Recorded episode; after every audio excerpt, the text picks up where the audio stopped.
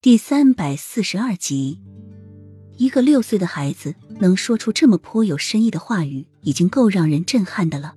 更何况他还能以这种平静深沉的方式与皇上说话。小西的意思已经很明显，他对此事一无所知，不知道为什么会出现在他的寝殿中，更不知道这上面为何有他的笔记。齐盛瑞一时沉默，看着小溪的眼睛，他已经从里面看出了他当年的自己。是不是太子？问一问他的女官，不就知道了？皇后对着一旁立即呆立的绿柳说道：“你伺候太子，可曾看到拿出或者让你做这个布偶娃娃过？”说完，皇后又补了一句：“你和太子同床共枕，不可能不知道这些吗？”绿柳抬起眼眸看了一眼很厉重的皇后，皇后的意思就是让她说看到太子拿出这个东西过。全部的眼光都落在了绿柳身上，绿柳撑在地上的手已经慢慢的渗出一手冷汗，许久才说：“奴婢伺候太子只有一个多月，对太子的事情不是很了解。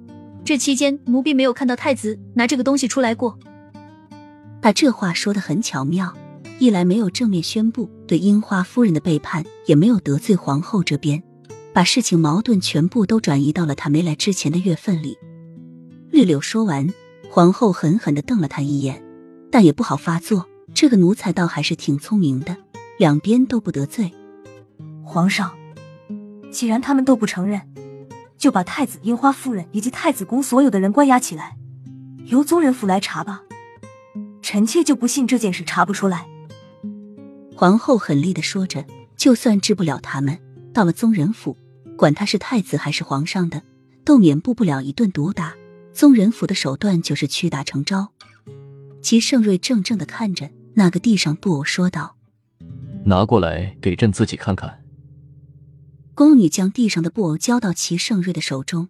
齐盛瑞反复看了许久，阴冷的眸子盯着那上面诅咒的话语，呼出声：“小西子，你去查查净室房有没有做过一个布偶娃娃。如果他们没人承认，直接将他们带到蛇洞那边。”